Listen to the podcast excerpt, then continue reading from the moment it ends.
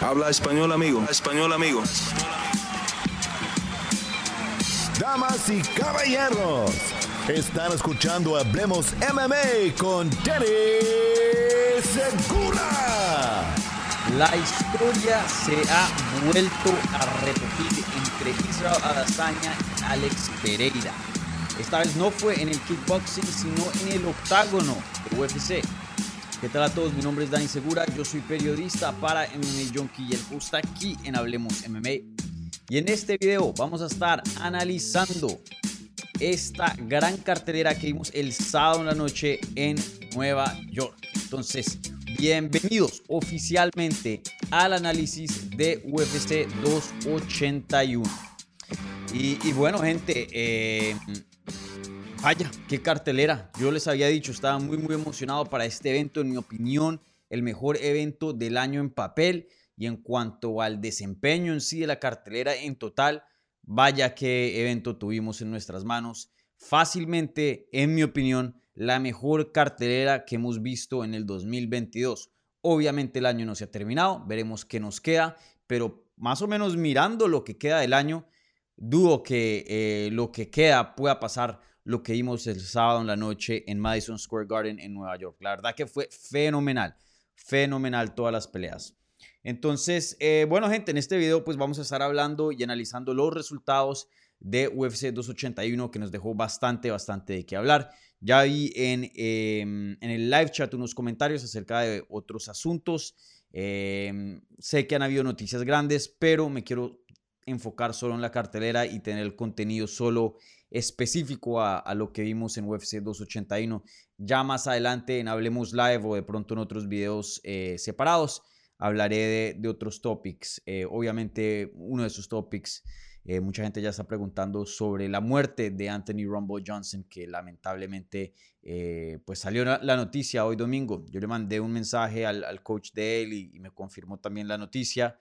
Eh, algo muy, muy triste. Entonces, eh, no voy a hablar mucho de eso porque, vuelvo y lo digo, quiero enfocarme en UFC 281, pero simplemente eh, que en paz descanse Anthony Johnson, un gran guerrero y le mando todas las mejores vibras, todos los mejores deseos a su familia, a sus amigos, ya que pues obviamente tiempos muy, muy difíciles, apenas con 38 años de edad, muy, muy joven.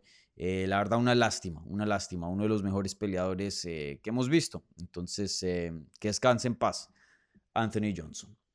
Y bueno, entonces empecemos a hablar de esta cartelera. Voy a tardarme, procurar tardarme más o menos una hora. La primera parte de este video, más o menos unos 20 minutos, voy a darles mi análisis de esta cartelera así de primerasas. vamos a hablar del evento estelar, coestelar la pelea entre Poirier y Chandler. Y después de esas tres principales voy a abrir el suelo. O bueno, de pronto hablo un chin de Chris Gutiérrez contra Edgar y Hooker contra Claudio Puelles. Y después sí abro, perdón, abro el suelo para contestar sus preguntas. Eh, entonces les recuerdo, si quieren hacer una pregunta, por favor pónganla en el live chat ahí de YouTube y yo se las voy a contestar eh, en la segunda parte de este video. Bueno, igualmente, como siempre, las preguntas que vengan con un apoyo financiero, una donación al canal, esas preguntas reciben prioridad, pero no exclusividad. Y bueno, solo con un like y una suscripción, ustedes saben que con eso es más que suficiente. Entonces, eh, sin más espera, empecemos a hablar de UFC 281. Una cartelera encabezada por dos peleas de título, la primera siendo una en las 185 libras, donde Israel Adesanya intentaba defender su cinturón una sexta vez contra Alex Pereira, el doble campeón o el ex doble campeón de Glory Kickboxing, una persona que ya había derrotado dos veces a Israel Adesanya, una vez por decisión y otra vez por knockout. Y como lo había dicho en la intro, gente, la historia se repitió. El resultado oficial de este combate fue que Alex Pereira consiguió un knockout técnico sobre Israel Adesanya en el quinto round a los dos minutos y un segundo. Y, y, bueno, literalmente no solo se repitió el resultado, pero literalmente se repitió en la manera que Israel Adesanya perdió contra Alex Pereira en el kickboxing. Fue una pelea que yo había juzgado entrando al quinto round tres rounds a favor al campeón Israel Adesanya y un round a favor al retador. Iba un 39-37 en mi cartelera. Entrando al quinto round, yo pensaba que sí o sí eh, Alex Pereira necesitaba una finalización. Luego, después del combate, salen las, em, las tarjetas de los jueces oficiales y confirman exactamente lo que yo había eh, visto también. Literalmente todos los jueces, los tres jueces tenían la pelea 39-37. Entonces, obviamente a favor de Hazaña. Entonces, literalmente, Alex Pereira ha rescatado la pelea, ha rescatado una victoria eh, de, las garras de, la derrota, porque si no hubiera finalizado a Israel Adesanya en ese quinto asalto, hubiera perdido esa pelea. Lo, más cercano de pronto que pudo haber hecho es conseguir un knockdown y darle una paliza, pero extrema en el quinto round, conseguir un 18, un 18 y ahí de pronto conseguir, intentar conseguir el empate. Pero aún así, pues se veía muy difícil, ya que los primeros tres minutos del combate antes de la finalización en mi opinión, eh, muy reñido y se puede hacer un caso que Israel Adesanya iba ganando eh, la pelea o por lo menos el quinto round. Eh, y, bueno, pues vuelvo y digo, muy, muy competitivo. Entonces, Alex Pereira hoy día es el nuevo campeón de las 185 libras de UFC. y la verdad que es un logro increíble porque no solo le gana a Israel Adesanya, que ya se estaba volviendo un campeón muy dominante, probablemente el mejor campeón que ha existido en la historia de UFC en las 185 libras, fuera de Anderson Silva. Obviamente Anderson Silva sigue siendo el GOAT, pero eh, más allá de, Anderson Silva, que pues tiene un récord muy, fácil, muy difícil perdón, de romper en esa categoría, Adazaña era la, figura más grande eh, fuera del brasilero. Entonces, em, entró Alex Pereira y le ganó a ese tipo de figura, una figura muy buena, muy dominante. Eh, no solo le ganó, pero lo finalizó también y también lo hace en solo un año dentro de la compañía. No nos podemos olvidar que el 6 de noviembre del 2021, o sea, literalmente hace un año y una semana, Alex Pereira estaba haciendo su debut dentro de UFC con tan solo em, cuatro peleas. Tenía un récord de 3 y 1. Entonces, imagínense, pasar de 3 y 1 y en solo un año volverse campeón y ganarle a una de las figuras más dominantes que ha existido en las 185 libras, un logro gigante. Y vuelvo a digo, no solo le ganó, pero lo finalizó. Entonces, eh, la verdad que Alex Pereira, un talento muy, muy bueno. Obviamente hay preguntas en cuanto a su futuro, eh, si es que lo llegan a poner en una pelea con un buen luchador, ya que pues sabemos que hay carencias ahí. El mismo Adesanya mostró ciertas carencias ahí en la lucha y Adesanya ni siquiera es un luchador. Pero bueno, no le podemos quitar mérito a este logro porque sin duda, por más de que haya tenido matchups, peleas que han sido favorables para el estilo de él, más o menos UFC lo cogió de la mano y, le ayudó a llegar hasta la, una pelea de título. Al fin y al cabo las ganó y le ganó oponentes muy muy buenos. Bruno Silva es bueno, Strickland es bueno. Eh, este otro griego, Andreas eh, Micheladis, con quien hizo su, su, debut, no Michelada, ¿no? Eh, pues también es un peleador bueno, un peleador que ha estado en UFC por, un tiempito. Entonces, eh, sin duda, vuelvo y digo, un logro muy, muy bueno para el brasilero Alex Pereira. Entonces, eh, ¿qué pensé de, la pelea en sí? La verdad que em, muy interesante porque esta pelea creo que nos deja con una sensación de que, primero que todo, fue una pelea muy buena. No, no fue una pelea, no voy a decir clásica, pero no fue una pelea como las recientes de Israel Azaña que han sido medios aburridas o que han faltado acción o que ha faltado riesgo en esos combates. Aquí los dos peleadores arriesgaron bastante. De hecho, hubo lapsos de la pelea donde Israel Azaña casi que acabó, por lo menos hiere bastante a Alex Pereira y viceversa. Entonces, un combate muy, muy bueno. Entonces, uno, una pelea excelente. Y dos, nos deja una sensación, como iba a decir, eh, que fácilmente se puede hacer aquí una trilogía y una trilogía histórica y muy buena, pienso yo. Obviamente si llegan a hacer la revancha inmediata, Israel Adesanya llega a perder, especialmente si lo finalizan nuevamente. Creo que obviamente eh, perdería algo de, valor, de interés en cuanto a una potencial em, rivalidad entre estos, una trilogía. Pero debido a cómo se vio el combate, no se puede decir que Israel Adesanya no tiene las capacidades para ganar una revancha en las artes marciales mixtas contra Alex Pereira. ¿No? Creo que es muy, muy posible de que sí. Eh, la verdad, vuelvo y lo digo, Israel Azaña iba ganando oficialmente, iba por encima en las tarjetas de los jueces. Eh, sino que cuando estás ahí con Pereira, con un kickboxer de ese nivel y también con ese gran poder, literalmente tienes que ser perfecto los 25 minutos del combate. Un solo error, un solo segundo te puede costar toda la pelea, ya que ese poder que Alex Pereira trae en esas manos es... Em, no, no, se puede igualar. La verdad que no existe alguien que pega así de duro en las 185 libras. Es único en eso, se destaca por eso. Entonces, eh, vamos a ver qué pasa, vamos a ver qué pasa. Creo que eh, Israel Azaña merita una revancha, no solo porque la pelea fue competitiva y la iba ganando hasta los últimos dos minutos del combate, pero también porque ya ha hecho bastante trabajo como campeón y ha generado y ha creado bastante eh, legado y hoy día tiene respeto y tiene mérito para decir, hey, un momentico, yo quiero pelear nuevamente por el título, no tengo que hacer fila otra vez y, bueno, pedir una, una, pelea de título nuevamente, eh, esta vez como retador. Y encima de eso, si vemos la división, sí, claro, pues está Robert Whittaker, hay ciertos eh, contrincantes interesantes para Pereira, pero la verdad que yo diría que la pelea más emocionante, la pelea más interesante, sigue siendo la de Adazaña, por más de que ya la hemos visto eh, una vez en artes marciales mixtas, dos veces en el kickboxing. Entonces, para mí, para mí, que hagan una revancha inmediata.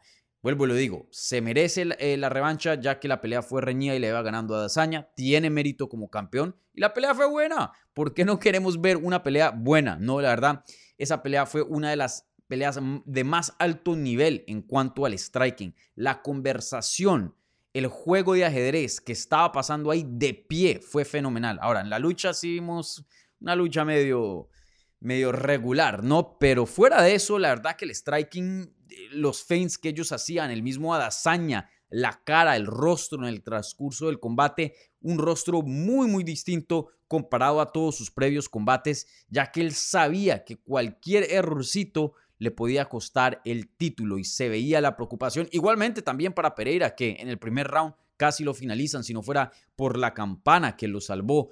Eh, fue, fue una pelea, una maravilla. Ahora, no fue Michael Chandler contra Dustin Poirier, que ya más adelante hablaremos de eso. No fue así una guerra de sangre, pero fue una pelea de técnica y, muy buena. Yo hasta a veces prefiero este tipo de peleas que la sangrienta, ¿no? Cuando, cuando vemos un nivel bien, bien alto de, técnica. Y no estoy diciendo que no lo vimos en Poirier contra Chandler, porque sin duda ellos dos son de los mejores de, las 155 libras. Pero vuelvo y lo digo, cuando tienes la oportunidad de ver dos especialistas, dos ex campeones de kickboxing, eh, pelear dentro de las artes marciales mixtas, eso no pasa a menudo. Entonces, la verdad que, que fuimos muy privilegiados de ver ese tipo de combate. Entonces, eh, usualmente después de mi análisis de la pelea entro a lo que es el futuro, ¿no? ¿Qué sigue para Pereira? ¿Qué sigue para Dazaña? Pero ya mismo lo dije, creo que una revancha inmediata es, lo que tiene sentido para ambos. Eh, Pereira creo que tiene ciertas eh, carencias, obviamente, en la lucha. Si le pones un Bronson, si le pones un Vettori, si le pones un Robert Whittaker, si le pones un Hamza Shimaev, mejor dicho, la lista es bien larga. Pueda que pierda, porque claramente vimos que Israel Azaña le ganó en la lucha y Azaña no es un luchador. Tener bien claro eso. Entonces, eh, si Alex Pereira sí va a ser el campeón, si es que sí es mejor que Israel Azaña y, pueda que le gane una segunda vez, pues por lo menos denle, la pelea con Azaña para que tenga un tiempito en evolucionar más y acostumbrarse más a las artes marciales mixtas. Recuerden, él solo tiene ocho peleas como profesional. Entonces, también me parece eh, en cuanto al lado de Pereira, una buena pelea tomar con Israel Azaña porque se, se, va a desarrollar la pelea donde Pereira es bueno, que es el striking, y a la misma vez pues va a seguir entrenando la lucha, va a seguir entrenando el wrestling y preparar, prepararlo para estos otros combates que vendrán con peleadores que ya tienen una base de lucha mucho más fuerte. Y obviamente estamos hablando aquí hipotéticamente, suponiendo que uno hiciera una revancha inmediata y dos, que Alex Pereira ganaría esa revancha. Ahora, para Israel Azaña, pues vuelvo y lo digo, tiene todo el mérito del mundo para pedir una revancha inmediata. Eh, y, creo que aquí se le bajó bastante a Israel Azaña el legado. Eh, él mismo lo había dicho entrando a este combate en entrevistas previas, lo dijo en varias entrevistas, que esta pelea sí o sí la tenía que ganar, que esta pelea sí era distinta a las otras. Y claro, eh, si le ganaba Alex Pereira, que le ganó, pues se puede decir que el mejor 185 libras en kickboxing, en MMA, siempre ha existido, pero no era hazaña, hablando de hoy día, ¿no? Simplemente que Pereira no estaba dentro de UFC e, en, ese entonces. Entonces, más o menos como que Hazaña siempre ha sido el segundo, pero no lo sabemos o no lo sabíamos. Eh, creo que mucho, mucho de eso existe, ¿no? Eh, él sabía que esta pelea iba a definir su legado. Ahora, Hazaña todavía tiene cinco defensas de título como campeón en 185 libras, eso nadie se lo va a quitar. Pero, pero este striker, que es el mejor del mundo hoy día en las artes marciales mixtas, ese argumento se desinfla un poco, porque claramente fue noqueado por Alex Pereira. Ahora, eh, creo que puede rescatar gran parte de eso, pero no todo. Creo que esta derrota lo hizo más humano. Ahora, lo habíamos visto perder previamente en 205 libras, pero eso fue él intentando conseguir un segundo título en una categoría mucho más grande, mucho más pesada y vimos la diferencia de peso. Él estaba invicto en 185 libras, él ya no puede decir eso, ya no puede decir eso. Entonces, eh, sin duda, esta pelea le ha cambiado un poco el legado a Israel Azaña. Eh, veremos a futuro qué tanto Alex Pereira va a poder seguir cambiando el legado de Adazaña, porque si le gana una segunda vez, especialmente si lo finaliza, creo que ya veremos a Adazaña con ojos muy distintos, ¿no? Entonces, eh, sin duda la próxima pelea, si es que se llegara a dar, y creo que se va a dar, eh, va a ser, pero extremadamente importante para el legado y la carrera de Israel Adazaña. Ahí sí se la está jugando casi que todas. Eh, vuelvo y lo digo, él puede con una victoria rescatar eso, crear una trilogía interesante, pero no todo. Ya lo vimos perder. Ya se perdió algo de, del brillo del campeón. Eh, y bueno, entonces ahí veremos qué, qué, pasa. Algo muy interesante fue que eh, luego los periodistas en la rueda de prensa le preguntan al presidente de UFC, Dana White, bueno, entonces la pelea fue muy competitiva, esto, lo otro, vamos a ver una revancha inmediata. Y Dana White no se veía muy convencido. No se veía muy convencido. Es más, dijo que pues sí están las posibilidades, pero ahí veremos. Usualmente eh, en este tipo de casos él a veces, en, eh, bueno, en diferentes casos ha tenido una respuesta más fuerte. En esta no lo vi tanto. Creo que no hay nada garantizado. Vuelvo y digo, creo que es lo que más tiene sentido en mi opinión, pero sabemos que UFC no opera de esa manera. Israel Azaña y UFC no es que tengan una mala relación, pero tampoco es que sea company man así como Daniel Cormier y UFC. Ha, ha habido cierta fricción, ¿no? Entre ellos. Entonces, em, ahí veremos, ahí veremos. Pero sin duda, si meten a cualquier otro peleador fuera de Israel Azaña, a mí me parece un crimen. Eh, vuelvo y lo digo, aquí hay potencial para crear una trilogía, una de las trilogías más grandes de las 185 libras entre Azaña y Pereira. Eh, la verdad que aquí hay ingredientes para crear magia, ¿no? Así como vimos eh, esa rivalidad entre John Jones y Daniel Cormier en las 205 libras, o Tito Ortiz y Chuck Liddell hace años atrás. Ese tipo de peleas que literalmente definen categorías, definen eras. Esto se puede crear con estos dos. Si UFC lo echa a perder haciendo otro tipo de combate, ya verán ellos, pero creo que aquí hay, hay, ingredientes muy buenos para, para crear buenas memorias y, momentos históricos y grandes en las 185 libras. Bueno, ahora pasamos al evento coestelar de la cartelera y les recuerdo a la gente que está viendo esto en vivo, por favor denle un like al video. Igualmente si tienen alguna pregunta, en la segunda parte de este video, de esta transmisión, estaré contestando todas sus inquietudes. Entonces pónganlas ahí en el live chat y yo se las voy a contestar ahora en unos minutos. Les recuerdo las preguntas que vengan con un apoyo, una donación al canal vía la maravilla del super chat reciben prioridad, pero no exclusividad. ¿Vale, gente? Bueno, en el evento coestelar de UFC 281 también vimos otra pelea de título, esta vez en las divisiones de las mujeres y una división mucho más ligera, las 115 libras. Y aquí vimos a Carla Esparza, la campeona, ser derrotada por Zhang Wei Li vía sumisión mataleón o rear naked choke eh, en el segundo round al minuto y cinco segundos de ese asalto. Y creo que este resultado se esperaba. La pelea de Azaña contra Pereira Muchos fueron con Pereira, tocarle crédito a la gente que escogió Pereira, pero también muchos se fueron con Adazaña. Era una pelea bien pareja, Adazaña siendo el favorito por un poco, pero ahí podía ser la pelea para cualquiera. Entrando a este combate era totalmente lo opuesto. Todo el mundo daba por hecho que Jean Weili iba a aplastar a Carla Esparza y le iba a pasar por encima, que Carla Esparza simplemente estaba ahí teniéndole y cuidándole el cinturón a Jean Weili, ya que mucha gente ve a Jean Weili hoy día como la mejor peleadora de las 115 libras. Y, más o menos tuvieron razón esas personas. Em, creo que Carla Esparza tuvo un buen desempeño en el decir que le dio una pelea a Zhang Weili, obligó a Zhang Weili a trabajar, no fue así tan fácil como, como si nada, ¿no? Especialmente en lo que fue la lucha. Zhang Weili tuvo algunas batallas en la lucha, en el grappling, que perdió. Eh, pero em, al final, pues, terminó la pelea con una sumisión y, fue la, grappler superior, por más de que estuvieran relativamente parejas en esa área. Eh, en cuanto al striking, John Whaley, pues completamente en control. Carla Esparza no, no podía hacer nada. Y es más, en la rueda de prensa le preguntan a John Whaley, oye, ¿algo te sorprendió de Carla Esparza? Y dijo, no, yo esperaba todo esto. Y me dijo, es más, me, me pegó Carla Esparza un puño y yo le sonreí porque ahí me di cuenta, dijo John Whaley, que ella no me podía amenazar de pie y ahí me relajé, dijo. Esas son las palabras. I relaxed y me puse mucho más cómoda. Claro, no había, literalmente, no había, em, no había amenaza de pie. No había amenaza. Y, bueno, John Wei Lee pues dominó la pelea de pie. Eh, en la lucha, como vuelvo y lo digo, fue medio pareja, pero terminó ganando lo suficiente para meterse en una buena posición, conseguir el rear naked y, finalizar a Carla Esparza acá. Y bueno, Hablemos de, la campeona. ¿Qué es lo que sigue para Zhang Weili?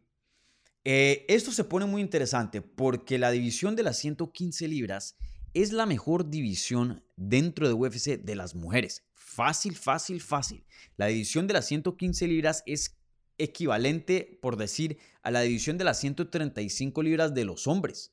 Es, es tan buena que literalmente mujeres fuera de los rankings del 115 como Yasmín Jauregui y muchas otras que son top, pero simplemente tienes 15 puestos. Entonces tienes que repartir eso entre las que están. Pero hay, hay matones, hay matonas por decirlo. Hay matonas en esa categoría fuera de los rankings que están esperando su oportunidad. Entonces, eh, ahí veremos, ahí veremos qué pasa. Sin duda, em, hay muchas peleas que hacer por 115 eh, libras. No hay así una retadora que uno diga, estas clarita.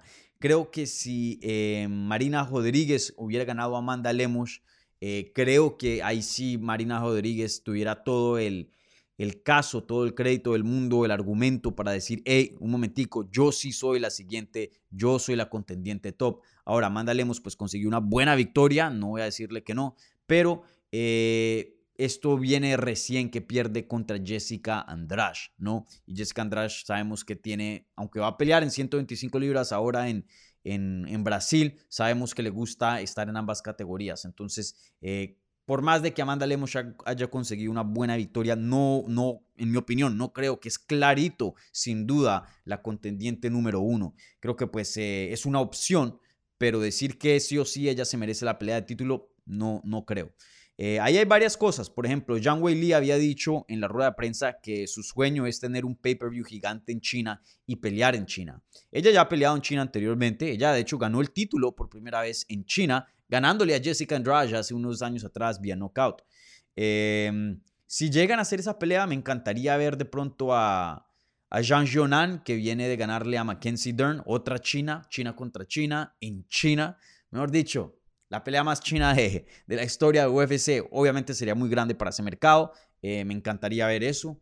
Eh, vuelvo y lo digo, Amanda Lemos creo que tiene un caso ahí.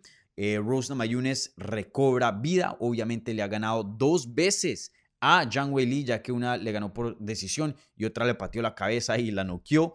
Jessica Andrade, me encantaría ver también una revancha. Yo sé que ella perdió por nocaut años atrás, pero creo que esas pelean 10 veces y, solo un, knockout a favor de Weili es uno de los 10 resultados. Creo que Jessica Andrade le puede empatar a poder, a, fuerza, a explosividad, atletismo, a striking, a muchas áreas le puede empatar a, a Jean Weili y hasta de pronto ganarle. Entonces, la verdad que hay muchas opciones en las 115 libras. Eh, pero yo diría, en mi opinión, que está entre esas tres. Jessica Andrade, Rosna Mayunes, Amanda Lemus o Marina Rodríguez. Ah, perdón, o, mm, o Jean Jonan, cuatro. Em, pero sí, tiempos muy, muy interesantes. Si algo que había dicho en Twitter acerca de Jean Weili, yo dije, las 115 libras es tan competitivas como las 135 libras que no se ve a alguien que pueda ser dominante, así como vemos Amanda Nunes o Valentina Shevchenko. No se ve a alguien que promete un reinado largo de 1, 2, 3, 4 años, 5, 6, 7, 8, 9 defensas de título. No se ve. Pero si hay alguien, si hay alguien que puede traer algo, algo de estabilidad a la categoría, en mi opinión, es Zhang Weili. Ella creo que es la peleadora más fuerte y es la que más pinta a poder sumar defensas de título consecutivas. Creo que va a ser una tarea muy, muy difícil. Vuelvo, le digo, ya perdió dos veces contra eh, Rosna Mayunes y Rosna Mayunes está ahí todavía eh, activa.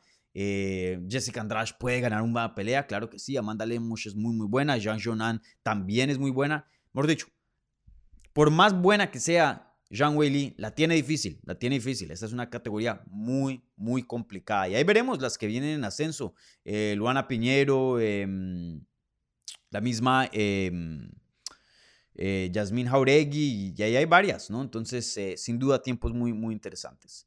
Y en cuanto a Carla Esparza, ahí veremos qué le sigue. La verdad que no me sorprendería si ella se retira del deporte. Ella no habló con los medios. Eso es decisión del peleador. Vimos que Michael Chandler estuvo en una guerra donde tuvo mucho más daño infinitamente que Carla Esparza y él decidió ir backstage y hablar con los medios y, más o menos dejarles saber qué es lo que está pensando tras el resultado. Carla Esparza no. Y es una decisión personal y la respeto mucho. Obviamente no hay obligación a ir allá y atrás y hablar con los medios, especialmente después de una derrota.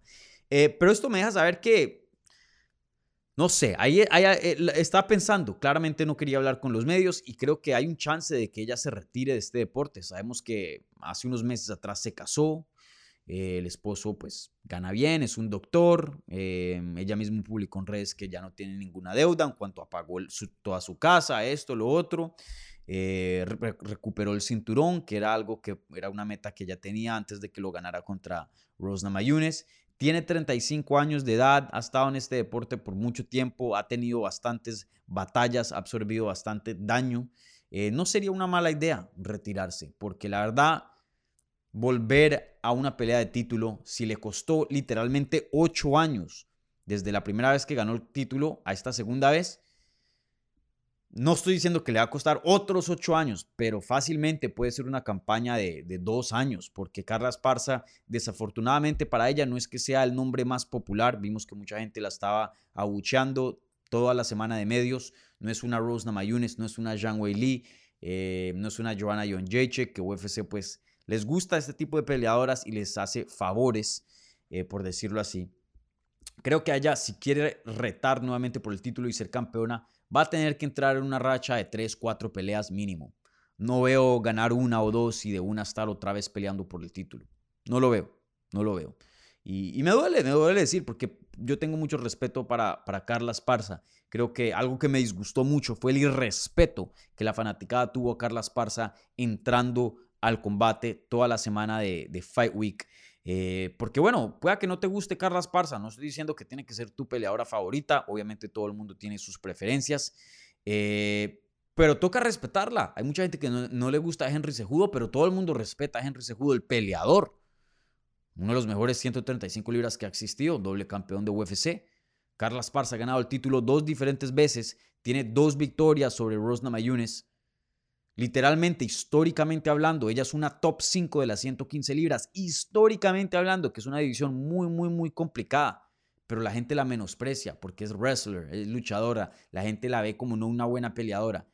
Brother, campeón de UFC malo no existe. No existe. Tienes que ser un buen peleador y especialmente hacerlo dos veces. Entonces, em, respeten, por favor, respeten a Carla Esparza. Entonces ahí veremos qué le sigue. No me sorprendería si se retira, vuelvo y lo digo, eh, si se quiere quedar dentro de la compañía y pelear unas veces más. que peleen peleas emocionantes con otros grapplers, de pronto una pelea entre ella y Mackenzie Dern, lucha contra Jiu-Jitsu, algo así interesante, no sé, pero ya como peleas de leyendas, por decirlo así, o peleas emocionantes, peleas vistosas, porque de volver a la línea y empezar a, a, sacar y, y, a remover contendientes en su camino otra vez a la cima, simplemente no, no lo veo en las cartas para, para Carla Esparza. Bueno, eh, ahora pasamos a el evento estelar del pueblo. Dustin Poirier derrota a Michael Chandler vía sumisión, Mataleón, a los dos minutos del tercer asalto. Y vaya, qué peleón. De, hecho, se ganó 50 mil dólares estos dos peleadores, ¿no? Cada uno, por bono de pelea de la noche. La verdad que fue un combate fenomenal. y, y esto es lo que se esperaba. Dustin Poirier es uno de los peleadores más emocionantes del mundo. Y consistente. Pelea tras pelea, tras pelea, tras pelea, te da buenas peleas. Y Chandler igual. Chandler es otro matón que le gusta la sangre y, sale a, guerrear. Entonces, eh, se esperaba esto y, bueno, la verdad que em, no nos decepcionó ese combate. Una pelea muy, muy buena. Eh, creo que está ahí candidato como pelea del año para el 2022. Y, una pelea que me sorprendió Dustin Poirier, tengo que decir, yo había escogido en la previa con Jorge Ebro, ustedes habían escuchado, eh, yo pensaba que iba a ganar Michael Chandler, pensaba que iba a entrar a este combate eh, peleando un poco más inteligente, un poco más responsable, ya que una pelea de título posiblemente estaba en juego para él y ya con 36 años de edad, pues em, las peleas de título no, o sea, no hay un chance, no hay una ventana muy grande para él poder nuevamente pelear por un campeonato. Entonces sí o sí tenía que ganar esta o lo retrocede bastante en la categoría y lo retrocede en una categoría complicada porque los otros contendientes que hay es Benio Dariush, Gamrot, mejor dicho, Oliveira que ya le ganó a Chandler. Entonces sin duda se la pondría difícil para volver a una posición de retar por el título. Si hubiera ganado, hubiera tenido victoria sobre Dustin Poirier y Tony Ferguson. De pronto eso no sería lo suficiente, pero una más sí. Entonces, em, bueno, entonces yo esperaba que Michael Chandler entrara con una mejor cabeza y eso fue lo que vimos. Por primera vez dentro de UFC usó su lucha y no en modo de sobrevivir, porque a veces lo, lo, lo ponen groggy y él empieza a usar la lucha ya de, sobrevivencia. No, usó la lucha en modo de ataque varias veces y, claramente iba ganando ese combate. Eh, yo le di el primer round, aunque entiendo por qué de pronto algunas personas le hubieran dado el primer round a Dustin Poirier, ya que lo terminó el round pegándole unos, unos buenos golpes. Eh, el segundo claramente se lo di a, Chandler y bueno, el tercero también se iba luciendo bien también. Eh, pero bueno, creo que ya vemos aquí un poco de limitaciones del juego de Chandler. Él puede pelear más inteligente de lo que ha demostrado en el pasado, pero de todas maneras no, no al 100%. O sea, ah, hay algo en el ADN de él que él es un salvaje, él es un guerrero y sí o sí te va a dar una guerra. Eso no se lo puede negar al público, él mismo no se lo puede negar. De pronto puede pelear un poquito más inteligente y no ir a puño con puño y pararse en la mitad del octágono así como hizo Justin Gage, pero de todas maneras un peleador que por su naturaleza va a arriesgar. Y eso fue lo que hizo. Tomó hartos riesgos innecesarios, de pronto un poco menos, pero de todas maneras los tomó. Y con un peleador del calibre de Dustin Poirier, de la experiencia de Dustin Poirier, pues obviamente tomó ventaja a eso. Eh, claramente lo vimos en, en esa finalización del Mataleón que Michael Chandler va por un takedown, alza a Dustin Poirier, o sea, está en completamente control, intenta hacer un slam así, algo para eh, entretener al público, em, le sale mal y termina Dustin Poirier tomándole la espalda, tomando, eh, estando por encima y ahí fue cuando consigue la finalización. Eh, y, y, bueno, la verdad que Dustin Poirier sigue siendo un peleador muy bueno. los dos siguen siendo peleadores fenomenales. Entonces, sí, un combate así como, como lo habían, como se había hablado, como se había vendido, así exactamente fue el producto. Cinco estrellas de cinco estrellas, buen review, literalmente. Em, igualito a la propaganda. Entonces, em, sí, un combate fenomenal. Entonces, ahora hablemos del futuro de estos dos peleadores. Para Dustin Poirier, Él creo que todavía tiene esperanzas para pelear por un título. Chandler también, pero menos. Creo que Chandler hubiera tenido más si, le hubiera ganado a, Poirier que viceversa, que Poirier a Chandler. Pero aún así, pues estamos hablando de alguien que em, es un peleador muy emocionante, uno de los nombres más grandes de la compañía. 33 años de edad, ya se está poniendo viejito, pero no tiene 36 como Chandler o como Ferguson, que ya se acerca a los 40. Eh, todavía le quedan por ahí uno o dos añitos más del prime, yo creo, a Dustin Poirier. Y bueno, hoy día tiene un, Fight of the Night y una gran victoria sobre Michael Chandler. Yo creo que si lo ponen a pelear con Benio Dariush, que esa es una pelea que tendría sentido, y él mismo dijo, hey, me gustaría esa pelea, veremos qué, fecha y si se da o no, pero no estoy cerrado a pelear con Benio Dariush. Si le gana Benio Dariush, que ya viene de una racha de ocho victorias consecutivas, y casas esa victoria con la victoria de Chandler, y antes de eso había perdido en una pelea de título contra Oliveira, ¿no? Sería su única derrota em, desde el 2020, porque antes de eso le había ganado a Conor dos veces y a Dan Hooker. Entonces estaríamos hablando de un peleador que tendría em, cinco victorias y una derrota en sus últimas seis y la única derrota siendo una derrota contra Oliveira, el campeón en ese entonces. Entonces creo que si es Volkanovski o si es Makachev, vuelvo le digo, de pronto otros lo, pueda que lo pasen, uno nunca sabe, llega Conor McGregor y, demanda una pelea de título, quién sabe, pero sin duda tendría un caso, tendría un caso. Entonces yo creo que ese sueño de Dustin Poirier, porque él lo había dicho muchas veces, el sueño de él es ser campeón, él llegó a ser campeón interino, pero campeón indiscutido, ese sueño sigue vivo, sigue vivo. Ahora, la llama se está apagando un poquito debido a, a, cómo se mueve la división, la edad, el daño también en algún punto esa quijada se va a tener que ir, no sé cuándo, por ahora está una quijada, pero de, hierro, pero en algún punto, mi gente, nadie se escapa de esas.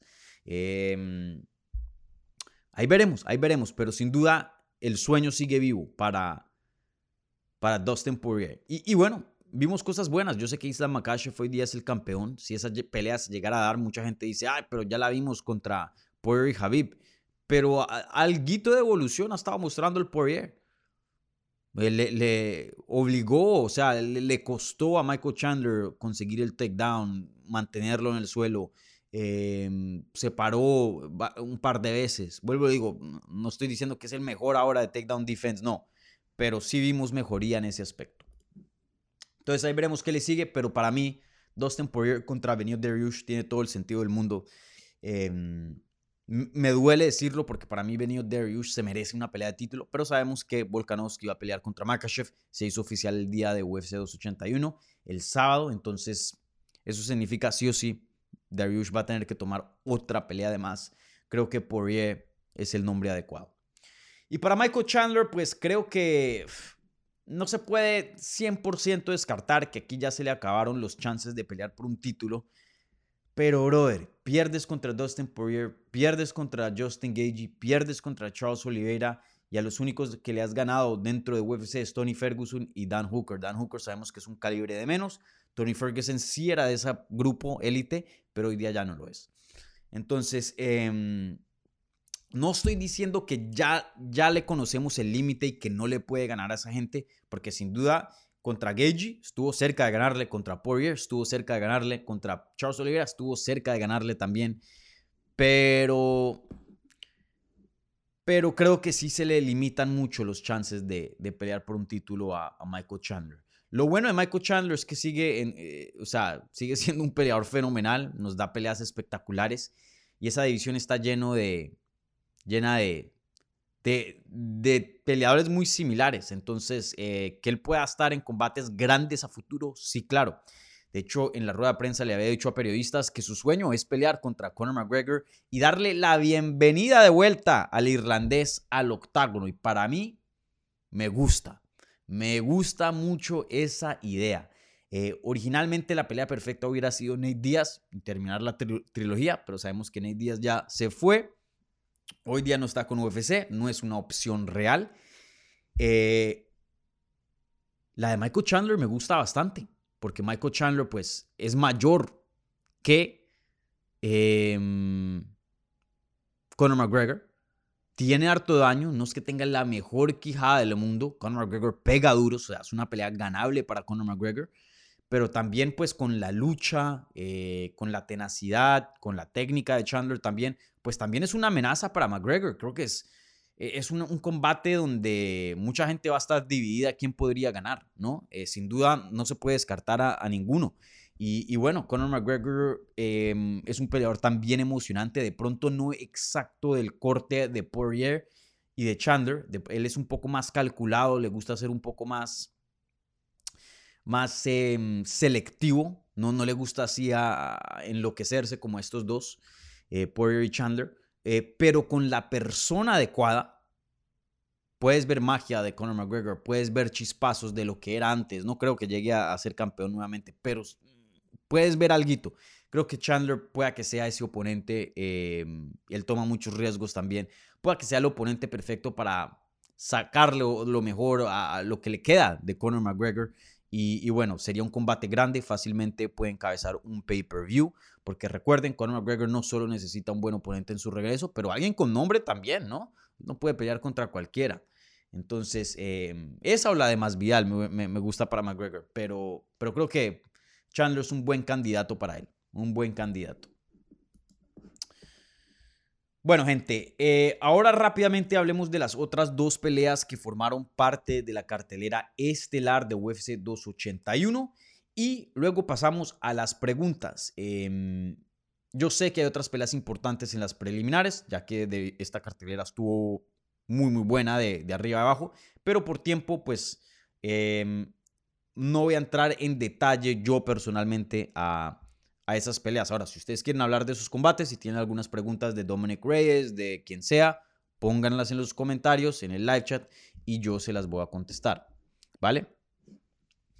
Bueno, rápidamente hablemos de Chris Gutiérrez contra Frankie Edgar. No le quiero quitar eh, brillo a Chris Gutiérrez o respetarlo, pero eh, la verdad que la historia aquí más grande es la de Frankie Edgar, ¿cierto? Este fue el retiro de Frankie Edgar. Y yo les había dicho, men, yo había escogido a Chris Gutiérrez a ganar este combate. Eh, no me gustaba que Frankie Edgar regresara a pelear. Me gustó que por lo menos anunciaron que esta es la última, porque cuando no lo hacen uno, uy, ¿será que va a seguir peleando? Y creo que esta pelea comprobó lo que ya sabíamos. Frankie Edgar está terminado. Ya, como un tipo Chocolate Deo a lo último, como un BJ Penn a lo último. Le llegó la hora a Frankie Edgar. Frankie Edgar ya no es un peleador élite. Em, no es un peleador que debería pertenecer dentro de UFC. Esa quijada medio la tocan y ya, se va. Sanhagen lo había noqueado brutalmente en el primer asalto, Chito Vero lo había noqueado brutalmente en el primer asalto y ahora Chris Gutiérrez lo noquea brutalmente en el primer asalto también. 40 años de edad, viene una cirugía de cadera, ya, no más Frankie, no más. Ojalá que no sea como estas historias que se ven muy a menudo, que anuncian el retiro y al año, a los ocho meses, regresan. De pronto UFC los corta, pero ahí pelean por un Bellator, va y se van a, boxeo de, puño limpio, se van a otras promociones, quién sabe. Ya, no quiero ver a Frankie Edgar. Frankie Edgar es una leyenda, uno de mis peleadores favoritos. Em, ya, no más. Hiciste una carrera fenomenal, pero todo llega a su fin y claramente lo ha llegado. Y bueno, para Chris Gutiérrez, pues un gran nombre en su, en, su currículum. Eh, sin duda, pues eh, tener a Frankie Edgar en, su récord, pues es, es, nice. Pero a la misma vez es alguien de 40 años. Y, a mí me gusta Chris Gutiérrez, es un buen peleador. Eh, pero no, no, o sea, no lo quiero respetar, no le quiero quitar crédito a su victoria, pero es que creo que muchas personas le pudieron haber hecho eso a Frankie Edgar en, esa división. Frankie Edgar simplemente no está en buenas condiciones hoy día. Eh, pero bueno, Chris Gutiérrez está en una buena racha. Hoy día tiene un buen nombre a ganarle al, Frankie Edgar. Eh, Chris Gutiérrez no le han ganado desde el 2018. Tiene una, dos, tres, cuatro, cinco, seis, siete victorias y un empate en sus últimos ocho combates. Eh, que le den a alguien con nombre, pero no solo con nombre como Frankie Edgar, sino alguien relevante alguien que tenga peso, alguien que signifique algo dentro de la categoría. No sé, un Ricky Simón, no sé, un... Eh, no sé, alguien rankeado. Denle a alguien rankeado a, Chris Gutiérrez porque se lo merece.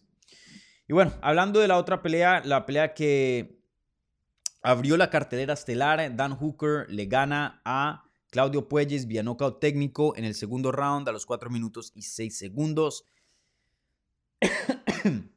La verdad que sí, esperaba más de Claudio Puelles. Estuve un poco decepcionado de, su desempeño, porque creo que Claudio Puelles es un mejor peleador de lo que vimos esa noche.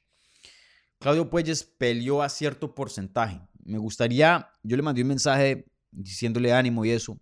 Él me contestó gracias, pero no, no hablamos así en detalle. Pero Claudio, em, me gustaría saber si no sé si algo le pasó mentalmente o si tuvo alguna lesión previo en, en, el campamento o algo, porque esa no es la versión de Claudio. Yo se los aseguro, Claudio es un mejor peleador de lo que mostró contra Dan Hooker. Ahora, pueda que la mejor versión de Claudio Puelles hubiera llegado y no hubiera sido lo suficiente para ganarle a Dan Hooker. Pero de que hubiera sido una pelea más competitiva y un mejor desempeño, eso lo tengo clarísimo. Claudio Puelles es un buen peleador, es un buen striker, es un buen grappler.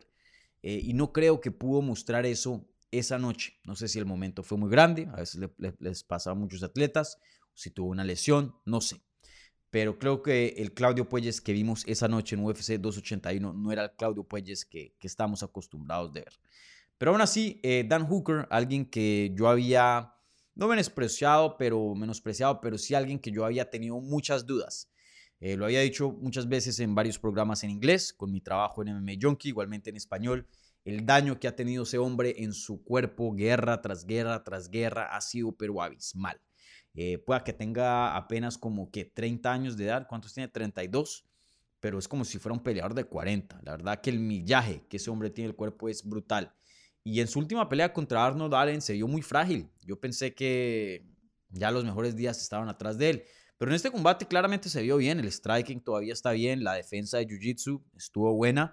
Em, no creo que Dan Hooker vaya a ser campeón, creo que ya hemos visto lo mejor de Dan Hooker, pero hoy día sigue mucho de lo de que estaba de su prime sigue existiendo. Creo que puede ganar, le puede ganar a peleadores muy, muy buenos, así como lo hizo con Claudio. Puede estar en peleas grandes, puede encabezar Fight Nights y, puede mantenerse de pronto un tiempito si el cuerpo le sigue manteniendo, em, peleando a un buen nivel, a nivel de oponentes rankeados, yo creo. Eh, entonces ahí veremos qué es lo que le sigue. Él en la rueda de prensa pidió un regreso para el 11 de febrero, UFC 284, que es la cartelera que se va a dar a cabo en Perth. Eh, él es de Nueva Zelanda, no es de Australia, pero pues es ahí eh, vecinos, es lo más cerca que puede llegar él a su país. Entonces él quiere un, lugar en esa cartelera, para mí que lo pongan ahí, tiene todo el sentido del mundo. Hasta el oponente ni siquiera importa mucho, lo importante es que pelee cerca a su casa. Pero si yo tuviera la opción, déjenme ver rápidamente los rankings. Em, una pelea y él, él con Bobby Green sería espectacular, pero Bobby Green está suspendido. Entonces no creo que esa se pueda dar. De pronto él contra Grant Dawson, que viene a ganarle a Mark Madsen. Grant Dawson está buscando un nombre. Esta tendría sentido. Eh,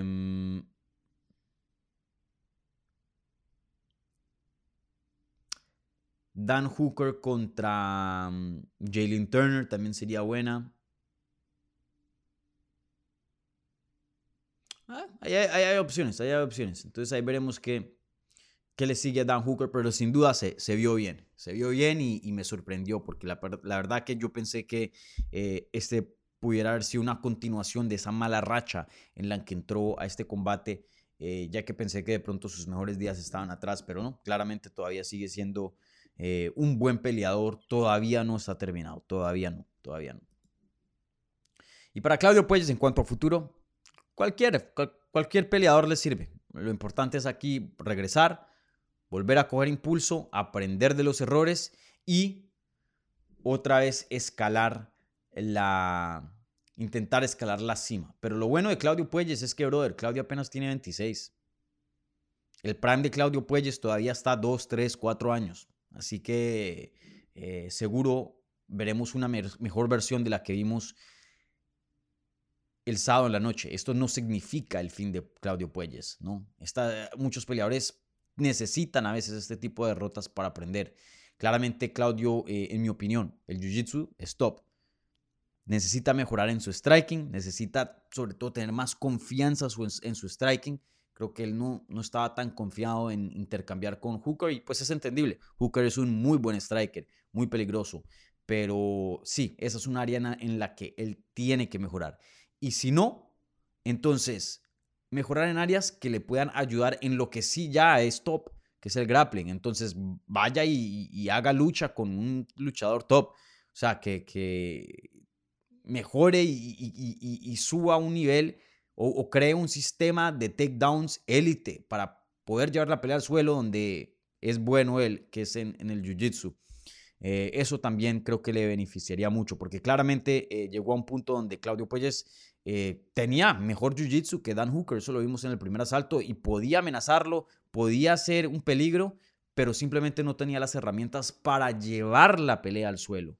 Entonces se quedaba en un mundo intermedio donde ni la podía llevar al suelo, pero tampoco podía intercambiar con Hooker. Y, bueno, un, desempeño complicado para, para, Claudio Puelles, pero este no es el fin del peruano. Sin duda, eh, estoy seguro que veremos mejores versiones a, futuro. Vuelvo y lo digo, él está a años de su prime.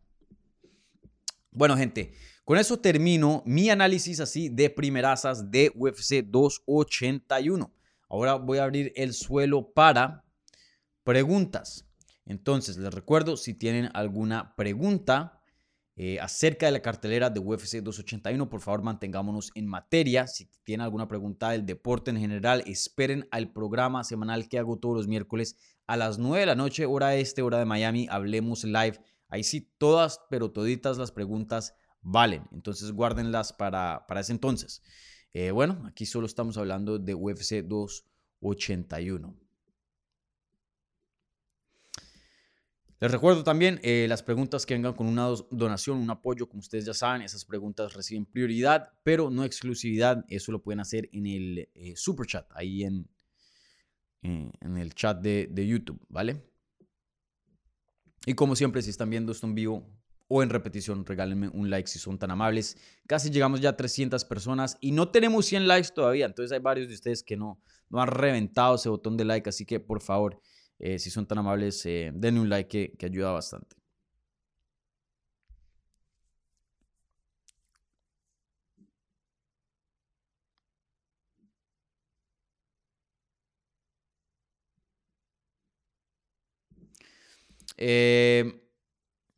Chica Troll dice, hey Dani, ¿sabes algo de Puelles? Se notó tenso, parecía tener algún problema por ahí. Eh, perdón, em, parecía tener algún problema. Por ahí leí que tuvo un cuadro de ansiedad que no sabía si, eh, si sea cierto. Saludos, broda. Eh, no sé, eso no lo sé. Tendría que hablar con Claudio y preguntarle, pero vuelvo y lo digo. Em, yo vi una versión, no una versión 100% de Claudio Puelles. Claudio Puelles es un mejor peleador de lo que mostró esa noche, en mi opinión.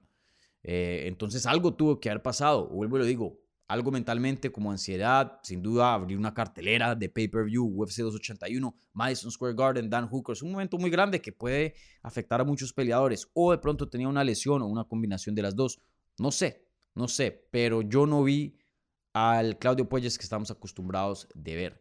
Y también tener en cuenta que él había peleado bastante en el UFC Apex. En el UFC Apex, si acaso, hay 80 personas viendo.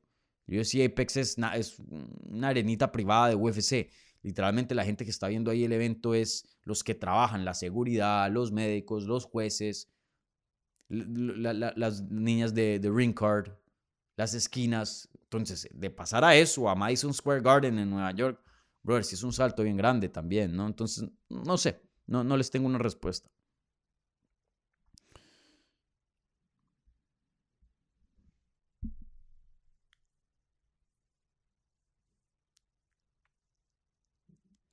Diego Castañeda, hola Dani, ¿contra quién crees que deba pelear Chandler después de la derrota de ayer?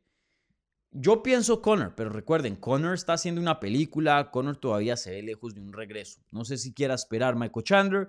Obviamente una oportunidad de pelear con Conor McGregor es una oportunidad que ah, sí vale la pena esperar, la verdad. De pronto, si te esperas ocho meses o algo así, no es lo ideal, pero para pelear con Conor, la fama que te trae, el dinero que te trae, sí vale la pena. Entonces, de pronto él, quiera esperarlo. Eh, si no, creo que hay peleas muy buenas para, para Chandler. O sea, cualquier pelea, primero que todo, va a ser un peleón, va a ser buena. Eh, pero creo que hay matchups específicos que pueda que sean muy, muy emocionantes. Entonces, déjenme ver rápidamente los rankings de peso ligero. Les puedo decir quién, quién tendría sentido. Em, un Charles Oliveira, una revancha, no sería mal. Rafael Fisiv sería muy bueno.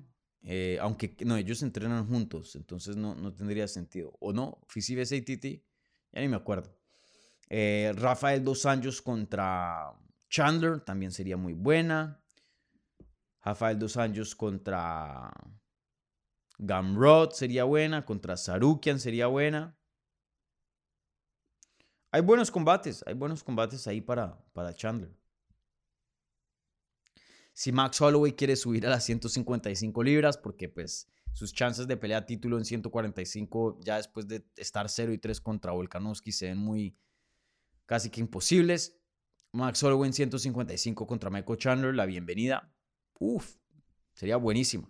Yo estuviera 100% de acuerdo con ese combate. Bueno, lo digo, Chandler es un, peleador muy fácil, por eso UFC también le gusta mucho. Es un peleador muy fácil de, poner los matchups. Cualquier pelea va a ser buena, literal. Pueden poner a cualquiera y va a ser un, un buen peleón. Aquí César Castellanos desde mi tierra. Saludos desde Bogotá, Colombia. Saludos, César.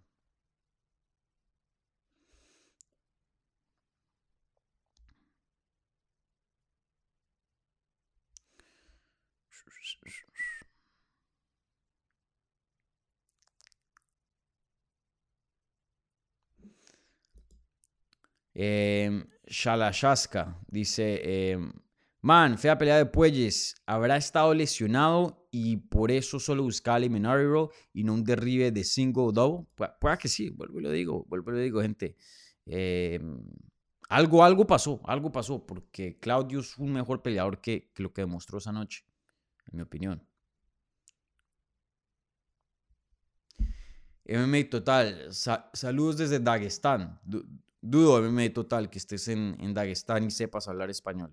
Me sorprendería si hay alguien por allá en esa tierra que, que sepa el castellano. Pero bueno, te creo, te creo, te voy a creer. Voy a tener fe en ti. Saludos por allá en, en.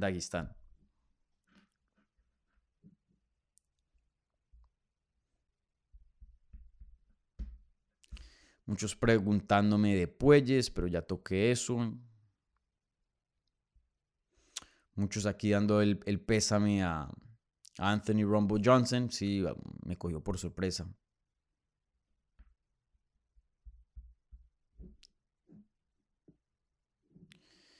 Joey, hola Dani, saludos. ¿Qué tan importante fue la victoria de Hooker y qué piensas que le siga a Claudio Puelles? Bueno, ya, ya hablamos de eso, pero quiero enfocarme en la primera parte de esta pregunta.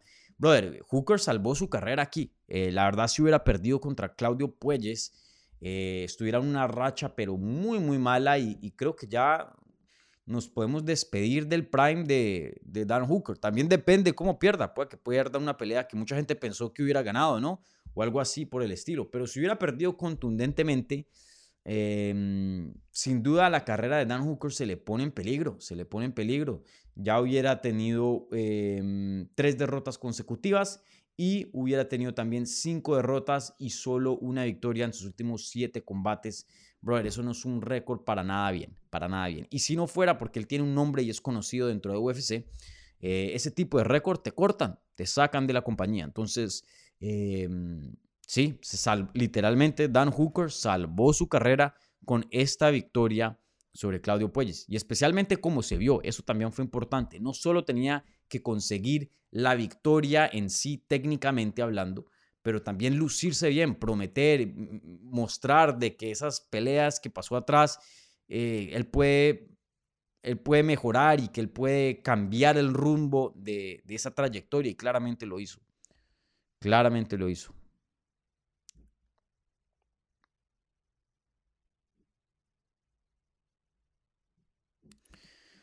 Paul Herrera, ¿qué va a pasar con Poirier? Se me hace que queda en una posición en la que estuvieron Holloway y Whitaker. Sí, no, sí, no. Eh, sin duda entiendo por qué te sientes así, eh, Herrera. Pero, brother, Whitaker, o bueno, hoy día cambió porque Pereira es el campeón, ¿no? Pero Whitaker tenía dos derrotas contra Dazaña. Holloway tiene tres derrotas contra el campeón Volkanovski. Poirier no tiene ninguna derrota contra Islam Makashev. Nunca han peleado. Ahora, obviamente entiendo que perdió contra Habib, que casi es una fotocopia de, de Islam Makashev. Entonces entiendo por qué muchas personas dicen, hey, este no tiene, no tiene mérito, no tiene chance para pelear por un título. Pero ahorita vamos a ver la de Volkanovski en febrero. Si Volkanovski llegara a ganar Poirier contra Volkanovski, vendería más que Volkanovski Dariush, por más de que me duela aceptar y decir eso, porque ustedes saben cómo yo me siento al respecto de, de. Em, es difícil, o sea, la tiene difícil que le llegue una pelea de título, pero no imposible. Creo que si ciertas cositas se dan, si él llega a ganarle a una persona más o dos, o si le llega a ganar a Dariush, si llegan a hacer ese combate, le quita todo el mérito a Dariush y se vuelve contendiente número uno, en mi opinión. Eh, entonces, eh, ahí, veremos, ahí veremos, pero sin duda, sin duda, em, sigue vivo. Vuelvo y le digo, la llama, el fueguito, el chance, se le ha apagado un chin ese sueño de ser campeón indiscutido a Dustin Poirier, pero no está apagado al 100%. Creo que sí tiene un chance de, de pelear por un título nuevamente.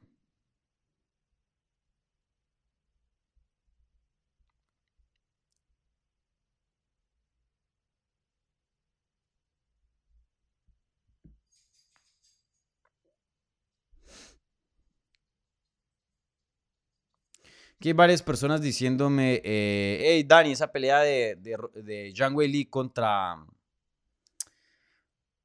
contra Carla Esparza no fue competitiva. Bueno, aclaro un poco. Le ganó en el segundo round y la terminó. O sea, aquí claramente había una peleadora mejor que la otra y, sí, fue, eh, no quiero decir la palabra paliza, pero fue una victoria muy, muy contundente.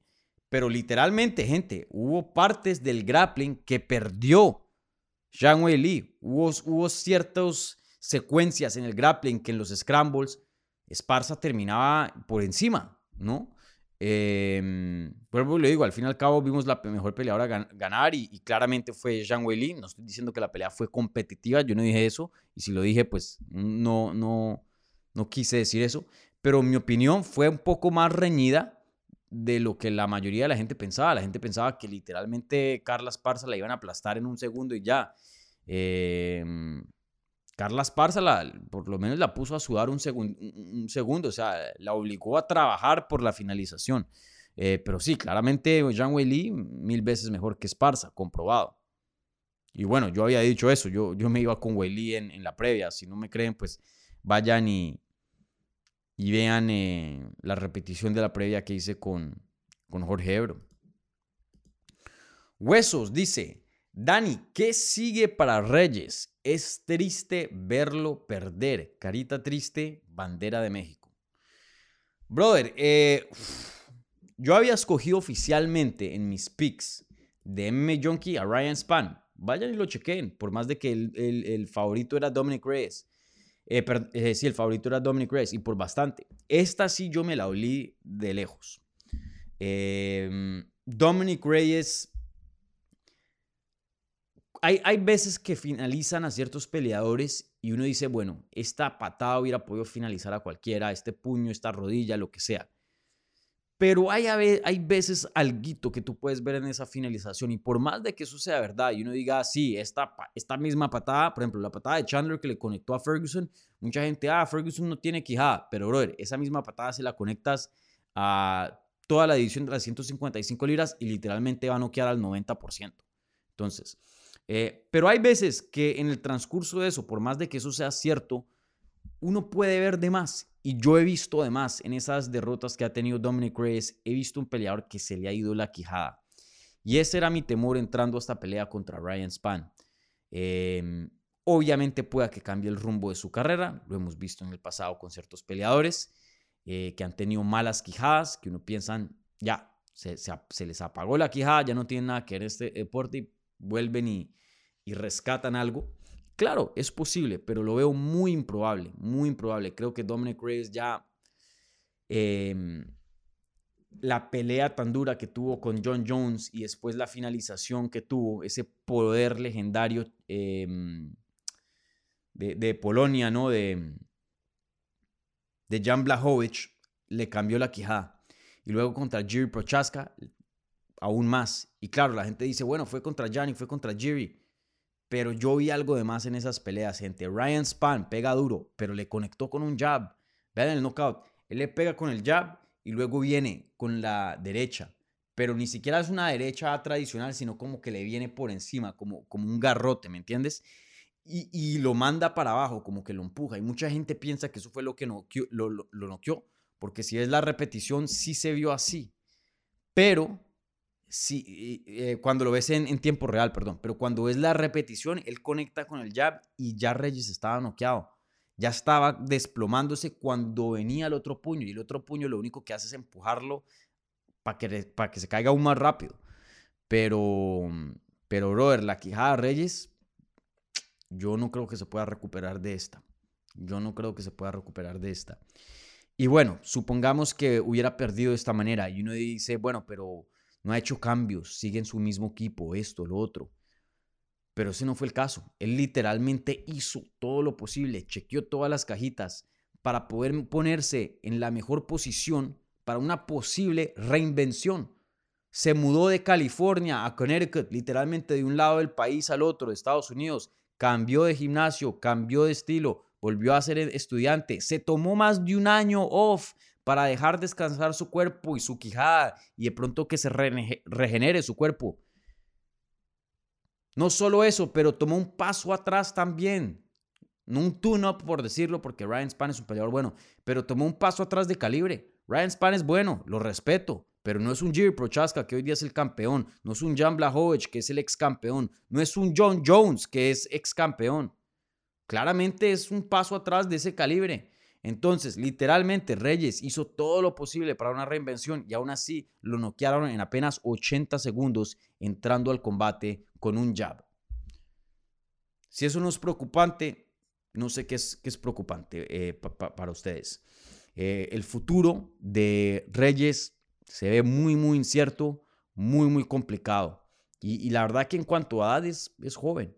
Y la verdad que en cuanto a millaje, no es que haya tenido mucho. Por ejemplo, vean a, Chandler y a Poirier. Poirier ha tenido cinco o seis veces el millaje que ha tenido Reyes.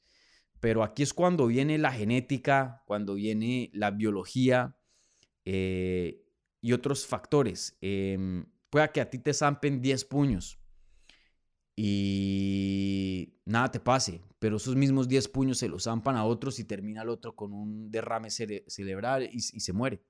O sea, eh, el millaje no es igual, es igual que los carros. A una Toyota le puedes meter 400 mil millas y esa vaina sigue.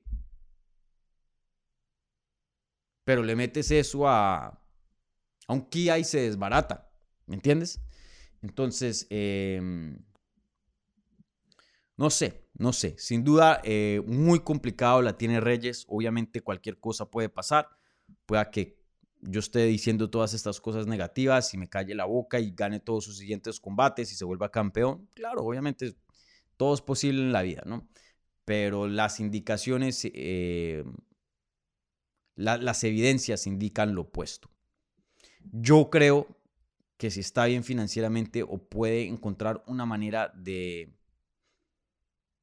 de hacer dinero, de pronto no sería una mala idea retirarse, porque si tienes esa quijada así y te estás exponiendo a knockout tras knockout tras knockout, ahí es cuando pueden llegar lesiones muy grandes a, la cabeza, problemas muy grandes, y ya pues estás jugando con la salud. Y este es un deporte, este no es un juego. No, eh, MMA, boxeo, todo esto no, no se juega. Tú juegas fútbol, tú juegas básquet, pero peleando no es, no es un juego. No se juega estos deportes.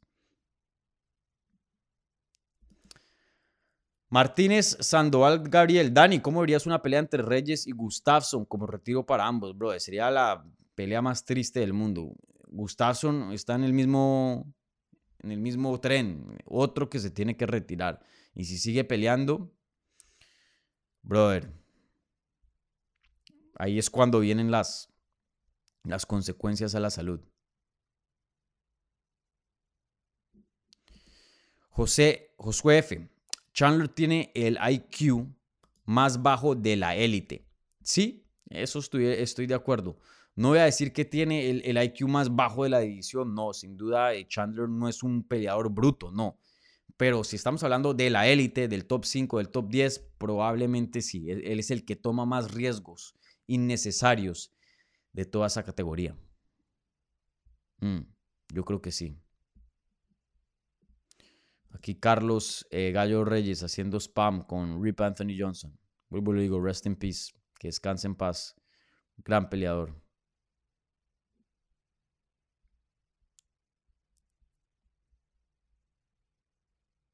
Aquí sugiere Gonzalo Servín. Poirier contra Oliveira 2. Um, no me molesta esa pelea, pero creo que hay mejores combates. Creo. Creo, no sé. Creo que sí, se pueden hacer mejores variaciones con, con esos dos, pienso yo. Pienso yo.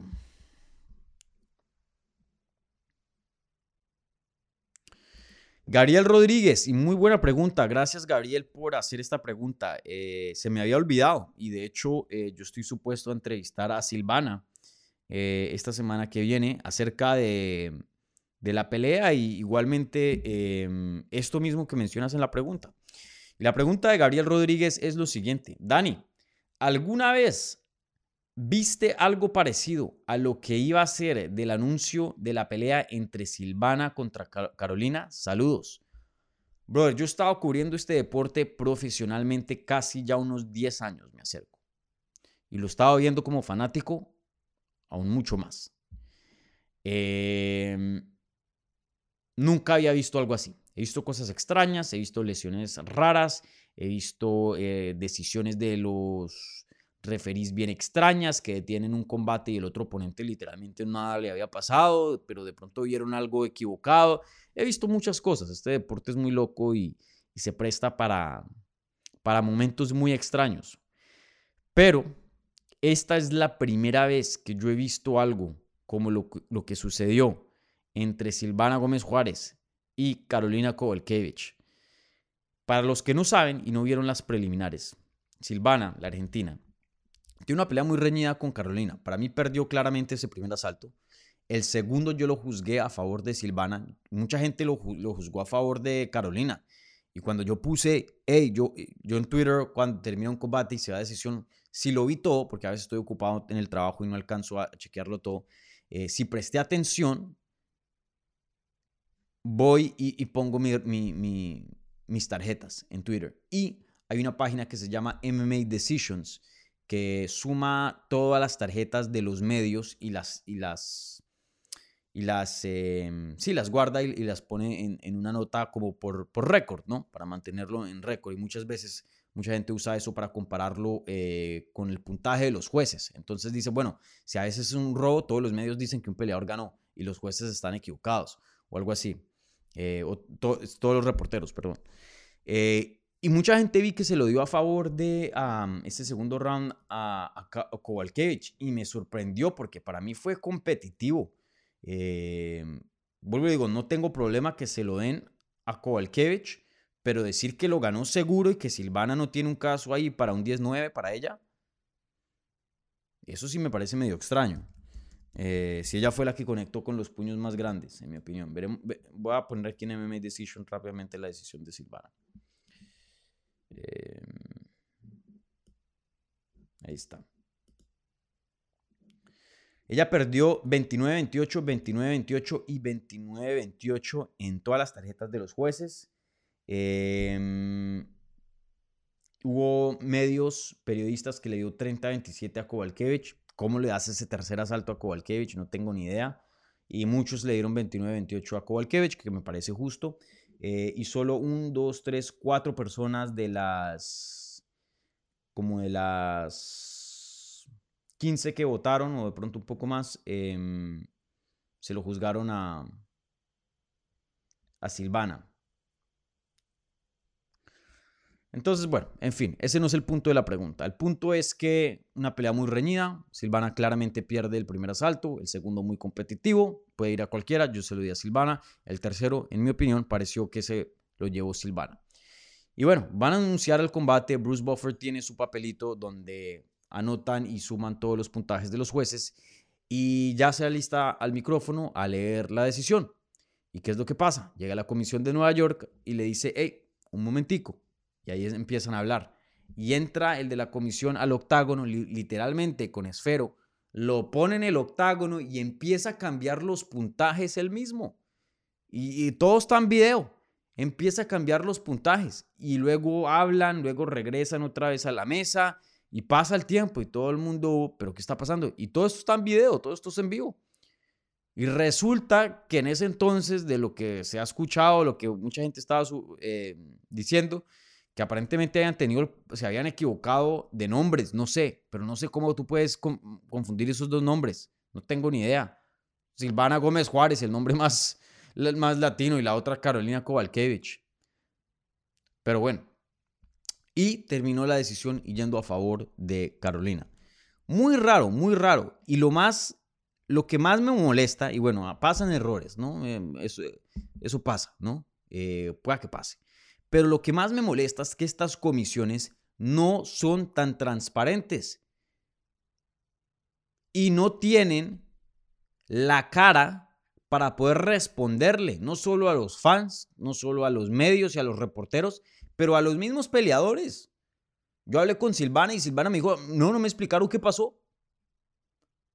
¿Cómo algo así puede pasar y no explicarle a la persona que directamente, no voy a decir perjudicó, porque pueda que sí, o sea, fue un error, ¿no? Pero que claramente involucra a esta persona y no puedes decir, hey, esto fue lo que pasó para que sepas. Esto fue lo que sucedió. No, ellos hacen los que quieran y, son inmunes a preguntas, son inmunes a cuestiones, son inmunes a, críticas, son inmunes a... no, eh, la comisión atlética no es de UFC, es literalmente del estado de Nueva York. La gente que vive en Nueva York paga taxes, paga impuestos y esos impuestos van a la comisión atlética. La comisión atlética es un cuerpo del gobierno es un sistema público. Y cuando ese es el caso, tú tienes un deber para decirle al público exactamente cómo funciona, qué es lo que está pasando. Y en muchas áreas son muy transparentes, pero en esa situación no hubo nada. No llegó ningún oficial de la Comisión Atlética atrás a, donde están los medios a responder preguntas. Si alguien tiene algunas preguntas, contestar alguna duda. Nada, no le dieron ningún comunicado a ningún peleador. Brother, eso es lo más loco que yo he visto en la vida. Y vuelvo lo digo, puede, que nada malo o, ilegal o, corrupto estuviera pasando. Y de hecho creo que no, creo que, o sea, usualmente, o sea, esas cosas no pasan, ¿no?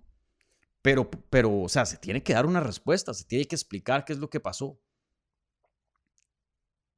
No sé, una situación muy, pero muy extraña, muy extraña. y Silvana merece una respuesta.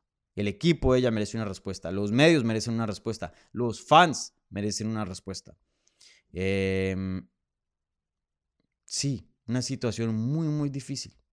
Muy difícil, muy rara, muy extraña. No entiendo. Bueno, ¿qué otra pregunta por acá? aquí alguien está preguntando con Paddy. O sea, Chandler contra Paddy, olvídate. Chandler se come vivo a Paddy Pimblet.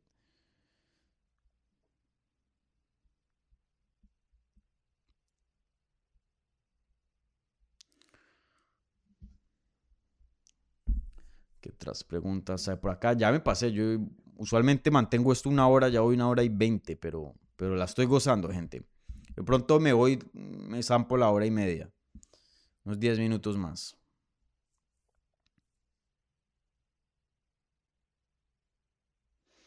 Bueno, ¿qué otras preguntas eh, por acá? Leo Panther dice, ¿ves a Pereira como el Deontay Wilder de MMA? No. Deontay no tiene buena técnica, él solo tiene poder. Eh, bueno, algo de técnica tiene que tener, no pues porque entrenan, pero estoy hablando comparado al resto de la élite eh, de boxeo de peso pesado. Deontay Wilder es el que menos técnica tiene, pero se mantiene en el élite y es parte de ese grupo por ese poder tan bestial que tiene. Pereira no es eso. Pereira tiene una técnica, pero brutal. De pronto creo que Israel Azaña es un chin mejor, ya que iba ganando por puntos, sino que Pereira tiene mucho más poder. Pero si tú sacas a Easy de la división, Pereira, pero fácil. O sea, aquí no hay debate. Pereira es el mejor striker de la división. Bueno, de pronto hay, un caso ahí para decir eh, Robert Whitaker. Robert Whitaker es un striker fenomenal. Pero bueno, sin duda es el 1 o el 2. Eh, Pereira es un striker fenomenal. Si no miren a, lo que le hizo Sean Strickland al resto de los peleadores a quienes le ganó llegando a la pelea de título. No solo fue el poder, pero también fue la técnica. Eh, no, no me parece esa comparación justa. Eh, Pereiras no es el Wilder de, MMA, él es, él es, mucho más. MMA total, ¿Reyes debería retirarse? Yo creo que sí, brother. Por salud. Yo siempre, pero bueno.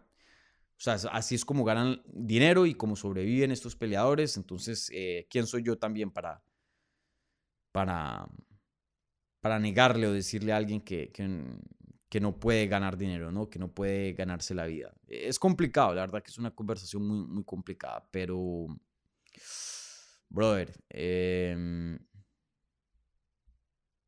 sí, muy complicada está la, la situación de Dominic Reyes.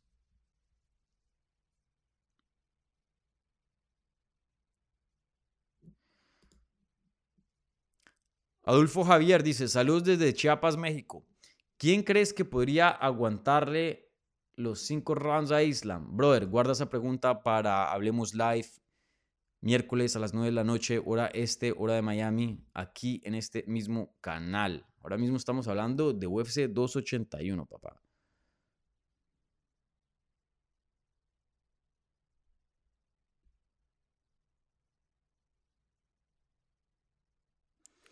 ¿Qué otras preguntas? Ah, César, aquí. Eh, Donier, César Donier con una gran pregunta. Eh, ¿Qué te pareció Aaron Blanchfield? ¿Con quién puede ser su siguiente pelea? Bueno, eh, Aaron Blanchfield lució buenísimo, apenas 23 años de edad y la verdad que aplastó, eso sí aplastó a Molly McMahon, la tumbó al suelo y la sometió en par patadas. Eh, la verdad que Aaron Blanchfield es, es bien buena. Y algo que quiero notar antes de, hablar de ella específicamente, y algo que yo había mencionado en inglés en, Twitter, para los que me quieren seguir, también tuiteo en español, arroba Dani Segura TV. Eh, eso es en em, Twitter, Instagram y Facebook también, todas las plataformas. Hay una nueva ola de contendientes, una segunda ola. Cierto, la primera fue eh, Caitlin Shukagan, Roxanne Modafferi, eh, Jessica Ay, esa fue la primera ola que Valentina completamente aplastó. Pero ahora viene una segunda generación de mujeres de peso mosca, que es Casey O'Neill, Erin Blanchfield, Alexa Grasso, Manon Fiorot. Y hay otras. Y la verdad que esa segunda, Tayla Santos, esa segunda generación mucho mejor que la primera y ya le están pisando los talones a Valentina. La pelea con Tayla Santos estuvo súper reñida. Mucha gente pensó que Valentina perdió. Veremos qué pasa con Grasso, Fiorot, con Blanchfield. Pero sin duda, este grupo de peleadoras nuevas que vienen en ascenso tienen mucho más chance de ganarle a Valentina que la generación pasada. Eh, y así funcionan las artes marciales mixtas. Cada vez se ven peleadores. Así le pasó a George St. Pierre dominante. Y año tras año empezaron las peleas más competitivas. Igualmente con Demetrius Johnson hasta que perdió. Y así muchos, así muchos les pasa. Igualmente Anderson Silva. Em, como se dice en Colombia, todo lechón le llega su nochebuena. Entonces, eh, todavía creo que Valentina es la mejor de 125. No, no, no me malinterpreten. Aquí en los comentarios va y la gente me mata. No. no, Valentina es mejor y por mucho pero que se está acercando un poco ese gap, eh, que ese espacio se está cerrando un poco, ese, ese, espacio entre la campeona y el resto de la división, sí, claro, se, mm, se está cerrando bastante. Y Aaron Blanchfield, como comentas ahí tú, eh, César, es un gran ejemplo de eso. Aaron Blanchfield apenas con 23 años de edad, mostrando una técnica fenomenal de lucha, de ground and pound, de sumisiones, eh, muy, muy buena Aaron Blanchfield. Ahora, tener en cuenta que Molly McMahon no es Valentina Shevchenko no. Pero sí es una buena peleadora y, y tener en cuenta, vuelvo y lo digo, Blanchfield apenas, tiene 23 años de edad. Ella había pedido Casey O'Neill y Andrea Lee. Casey O'Neill se está recuperando de una lesión y es otra prospecto que está invicta y viene en ascenso. Eh, no me gustaría matar ahí dos prospectos, o un prospecto, ¿no? Porque otra tiene que ganar. La de Andrea Lee tiene mucho sentido, que es una veterana y ya ha estado en este deporte por mucho tiempo. Creo que una pelea con Andrea Lee tendría sentido o una pelea contra Jennifer Maya también tendría mucho sentido. Em, una de esas dos, o Andrea Lee o Jennifer Maya, me parece eh, oponentes adecuadas para, para eh, Blanchfield. Pero otra peleadora que em, va en ascenso y que tiene promesa para hacer cosas grandes en, en la división. Sí, claro. Blanchfield muy, muy buena.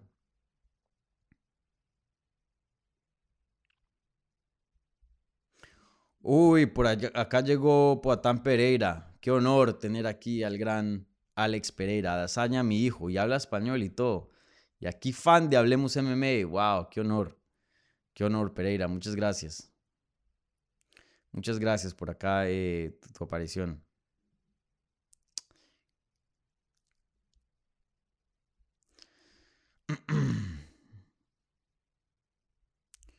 Bueno, contesto cuánto vamos. Ya una hora y 25. Les doy unos 5 minutos más. Vamos a ver eh, qué otras preguntas hay por acá. Eh, aquí preguntándome sobre qué tanto ha ganado Dominic Reyes de dinero. Yo no tengo ni idea.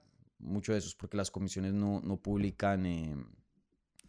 No, no, publican los pagos, pero pues llegó al top, llegó a pelear por un título, pues no, no, no creo que sea súper millonario, pero algo ha ganado, ¿no? Pienso yo.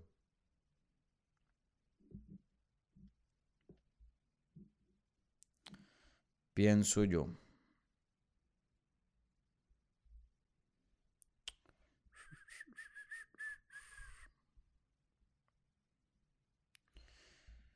Bueno, gente, creo que no hay más preguntas. De pronto, eh, pronto cierro acá. Rex preguntando, ¿se acabó Adazaña como campeón? No. No, eh, vuelvo y lo digo, gente. Adazaña iba ganando la pelea. 39-37, o sea, cómodamente. Él pudo haber perdido ese quinto round y aún así hubiera ganado la pelea. Entonces, eh, claro que tiene las herramientas para campeón. De hecho, estaba a dos minutos nomás, a dos minutos de ser campeón.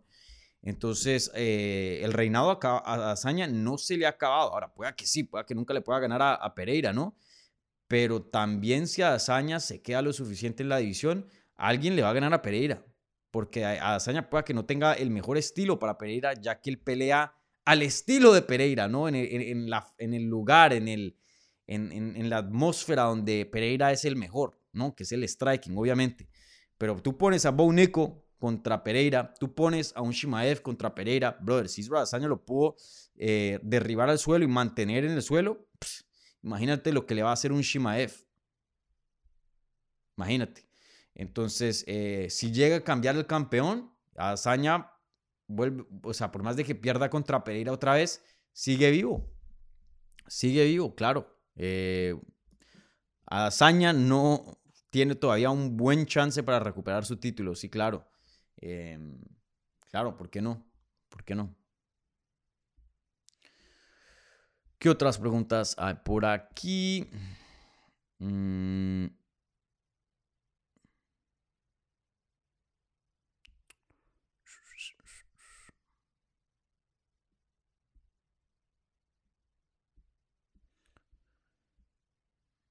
preguntándome cosas que nada tienen que ver. Em, de... Ah, miren, Poatán respondió otra vez. Dani Segura, mi gran... nunca nos hemos conocido con el, con el Pereira, pero ya me dice amigo, imagínense. Ya me dicen, ya me dice amigo aquí el campeón de, peso medio, que está aquí eh, humildemente en los comentarios de Hablemos Live. Qué grande, qué grande. Con estos cierros, Estefano Orlando, eh, ¿qué tal Puelles? ¿Perdió la oportunidad de su vida? Bueno, ya, ya hablé de Puelles full, pero en cuanto a la segunda parte, bueno, ya hablé más o menos de eso, pero vuelvo, vuelvo, y les digo, no le caigan tan duro a Puelles. Puelles tiene 26 años de edad. Dan Hooker tiene 32. Dan, Dan Hooker a los, a los 26, le, Jair Rodríguez le estaba dando una paliza. ¿Me entiendes? Y, mira, él llegó a, a, encabezar eventos estelares, a subir y a hacer un top 5. Puelles no está en su prime. Lo mejor de Puelles está por venir. Eh, tranquilos, tranquilos. Obviamente eh, eh, entiendo que no, no, se lució muy bien en ese combate, pero estamos hablando de un peleador que, que sus mejores años están por delante. Entonces, que perdió su oportunidad de su vida. No, la oportunidad de su vida es una pelea por el título y ya estando a lo último de tu prime, algo así. Pero no, estoy seguro que esta es la primera de muchas grandes oportunidades que le vendrán a, Claudio Puelles, ¿no? Eh, antes de esa derrota contra Hooker, eh, se estaba viendo muy bien y le había ganado a varios oponentes de buen calibre. Entonces, eh, vuelvo y lo digo, para atrás otra vez, empezar a hacer cola y, subir nuevamente y aprender de los errores. Eh, y ya, y ya. Pero bueno. Bueno, gente, con eso voy a terminar transmisión. Ya llegué aquí a la hora y 30 minutos. Me pasé media horita, pero la verdad que estuve aquí disfrutando bastante de sus preguntas y, aquí charlando con ustedes. Entonces, gracias por mantenerme también aquí compañía, porque yo, yo sí que disfruto estos envíos. Un par de anuncios. Eh, bueno, primero que todo, síganme en todas las redes, arroba Dani Segura TV, Twitter, Instagram y Facebook. Igualmente pueden seguir al canal Hablemos MMA en esas mismas plataformas, en arroba Hablemos MMA. Y bueno, estoy siendo mucho más activo en las redes, como ustedes pueden ver. Entonces, eh, sin duda, eh, si quieren formar parte de la comunidad de Hablemos Live, igualmente yo a veces comento ahí en los comentarios. Eh, vayan y, denle un, follow, que, que, tenemos un grupo bien bacano ahí formándose ya con varios seguidores en, todas las plataformas, sobre todo en Twitter e Instagram. El Facebook, pues ya mucha gente no lo usa, entiendo por qué, pero eh, sí, vayan y, sigan ahí en Twitter y, y, Instagram. Igualmente, yo pongo mucha información en las redes que no va a YouTube, entonces em, los que no siguen también se pierden, ¿vale? Eh, si quieren este mismo contenido, como siempre, también está en audio. Lo pueden encontrar en todas las plataformas que están aquí abajito. Eh, Apple Podcast, Teacher, Spotify y Google Podcast. Eh, para tenerlo más portátil, este servicio aquí se lo damos nosotros aquí a ustedes en Hablemos MMA. y, bueno, vayan y, tomen ventaja de eso. suscríbanse en cualquier plataforma de podcast que utilicen y denos un buen review en esa plataforma. Ayuda bastante. Bueno, gente, eh, esta semana que viene eh, voy a intentar traer eh, un par de entrevistas. una la voy a mantener secreta, sería una entrevista muy, muy grande, pero no, no hay nada así concreto, entonces no la quiero anunciar. Em, la de Silvana Gómez Juárez, hablé con ella, vamos a ver, em, solo es ponernos de acuerdo en cuanto a hora, pero sí me gustaría tomar su opinión en cuanto a la situación de la que hablamos, porque fue, la verdad, muy, muy confuso y algo muy raro que no, que no se ha visto y, espero que, tarde o temprano le den una, una respuesta a Silvana porque se lo merece, ¿no? Por lo menos, por decencia. Entonces ella se va a aparecer por aquí en el canal y, bueno, vendrá una otras sorpresitas también esta semana. Así que muchísimas gracias por estar aquí en esta transmisión. Nos vemos el miércoles en vivo a las 9 de la noche, hora este, hora de Miami, en otro nuevo episodio de Hablemos Live. Creo que ya es el número 38. Nos acercamos a 40, donde yo usualmente procuro traer un invitado especial. Así que em, ya casi, ya casi, gente. ¿Vale? Entonces, bueno, disfruten lo que queda del domingo. Mucha fuerza en esta semana que viene y nos vemos pronto. Chao.